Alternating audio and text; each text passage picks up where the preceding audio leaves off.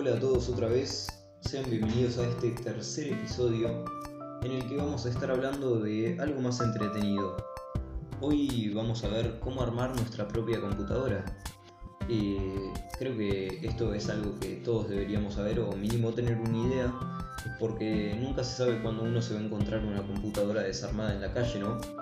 Eh, bueno, dejando las bromas malas de lado, eh, es importante cómo armar una computadora de escritorio, eh, porque bueno, es un conocimiento más que puede ayudarnos en diferentes situaciones. Por ejemplo, si sabes armar una computadora y necesitas comprar una nueva, es posible que al final te ahorres, te ahorres algo, ¿no? Comprando los componentes y armarla vos mismo en lugar de mandarla a armar a alguien. Bueno, eh, también es importante el saber armar computadoras para poder saber desarmarlas. Eh, y muchos ahora eh, se estarán preguntando que para qué voy a querer desarmar mi computadora, ¿no? ¿Qué clase de utilidad, qué clase de ventaja me puede traer esto en, en la vida, ¿no?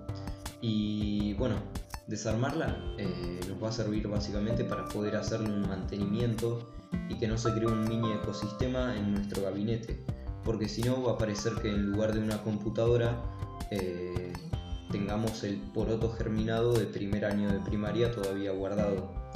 Y bueno, quiero avisar que mm, hay algunos pasos que no voy a poder detallar mucho porque es mucho más fácil de entender en un video, igualmente yo les voy a marcar estos pasos para que ustedes puedan buscarlos si quieren y saber al 100% cómo se arma una computadora.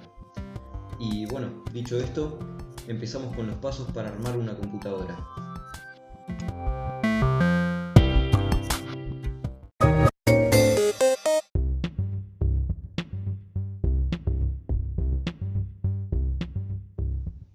Cada persona, el orden de los pasos puede variar, pero esta es la forma que a mí me parece más ordenada.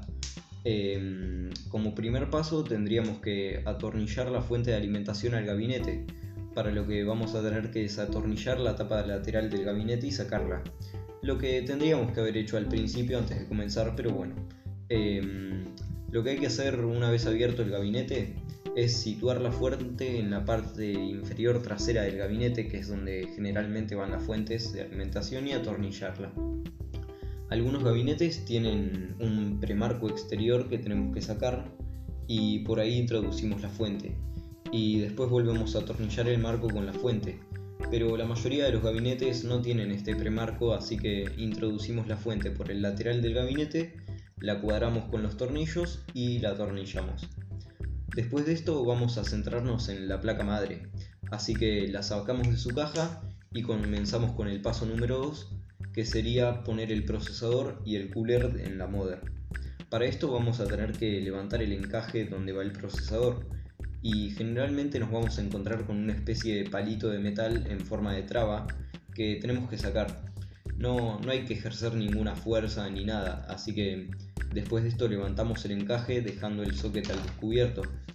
Pero antes de poner el CPU tenemos que fijarnos en la forma que tiene.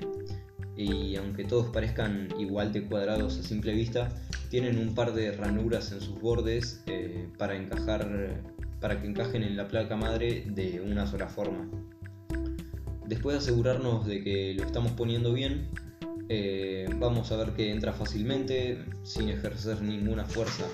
Así que bajamos el encaje que habíamos levantado, ponemos el palito y ya está todo listo. Ahora solo faltaría poner el cooler.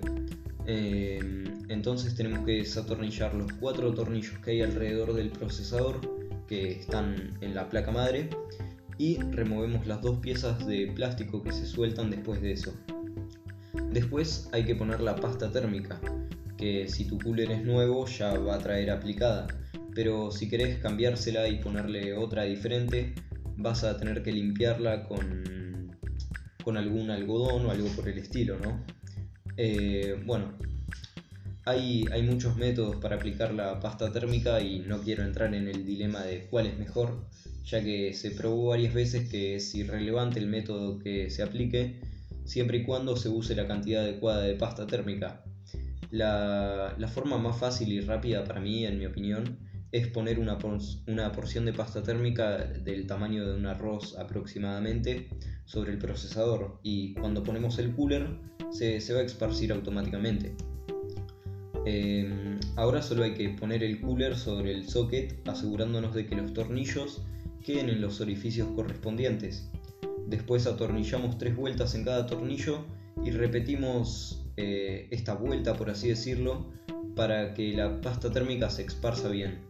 Y mm, una vez atornillado bien, es hora de conectar el cable del cooler a la placa madre, por lo que vamos a buscar en la placa eh, el header llamado CPU fan.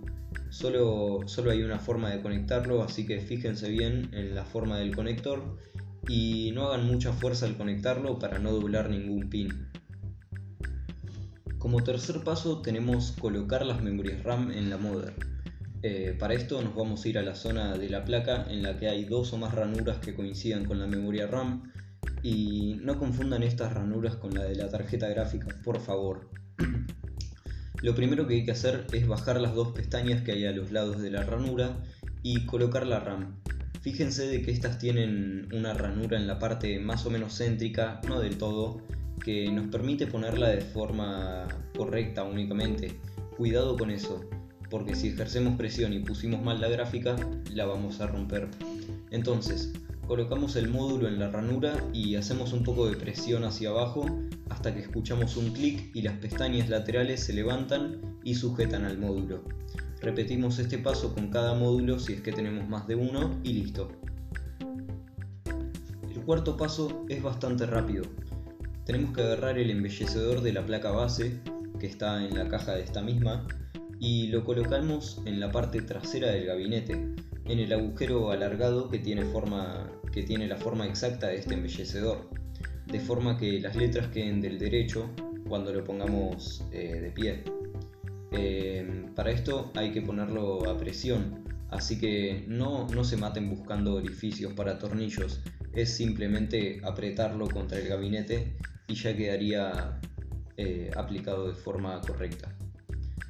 En el paso número 5 vamos a colocar la placa madre, eh, que si se fijan tiene bastantes agujeros para poder atornillarla. Y en el gabinete van a coincidir con varios salientes que tiene que nos van a orientar cómo poner la placa para que no quede colocada de, una forma incorrecta. Así que lo encajamos eh, la placa madre y la vamos atornillando hasta que quede bien. En el paso número 6 vamos a colocar las unidades de almacenamiento en su lugar, eh, ya sea que tengas una o más de una. Eh, primero vamos a ver cómo colocar un SSD de tipo M.2, eh, para el cual simplemente tenemos que colocarlo en el puerto M.2 de nuestra placa y ponemos el tornillo lateral para que quede bien fijado. Por otra parte, para colocar un HDD hay dos opciones dependiendo del gabinete que tengamos. Hay algunos que traen una especie de bandeja que tenemos que desatornillar y sacar y luego introducimos el HDD dentro y lo atornillamos de los laterales. Después de eso ponemos la bandeja donde estaba y la atornillamos.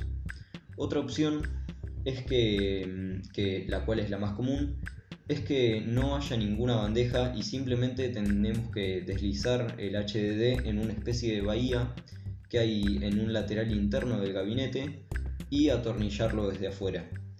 Eh, esas serían las dos opciones que tenemos para colocar un HDD.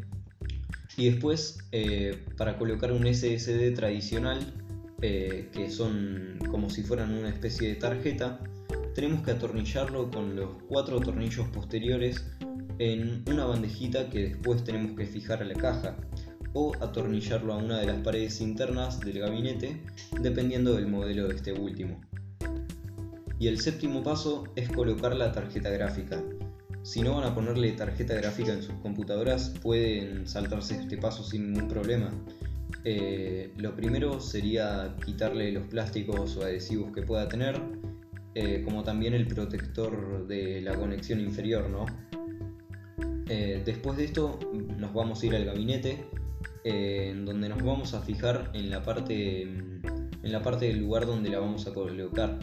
Eh, en, ese lugar eh, nos vamos a fijar en el lateral del gabinete que hay una especie de rejillas que se pueden desatornillar. Entonces, vamos a desatornillar las que sean necesarias para que pueda pasar la gráfica y que ésta pueda entrar en la ranura correspondiente. Generalmente hay que desatornillar dos ranuras más o menos, así que eh, tengan eso en cuenta. Después pasamos la tarjeta gráfica dejando las conexiones del lado de las rejillas para que podamos conectarlas, ya sea con un conector HDMI. Em, y eh, bueno, una vez dejadas las conexiones del lado de la rejilla, em, colocamos la tarjeta gráfica en la ranura haciendo un poco de fuerza hasta que una pestañita sostenga la gráfica, igual que con las memorias RAM. Y como último paso tenemos establecer las conexiones, que serían conectar todos los cables que trae la fuente. Y este último paso no voy a hablarles sobre él eh, porque es casi imposible explicarlo sin, un video. Eh, sería un desastre explicarlo en formato de audio.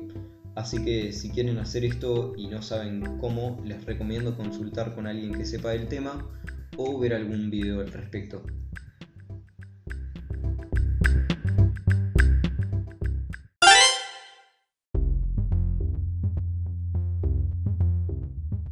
Bueno, hasta acá llegaríamos con este episodio final y espero que les haya entretenido escuchar este podcast tanto como a mí hacerlo. Así que muchas gracias por su atención.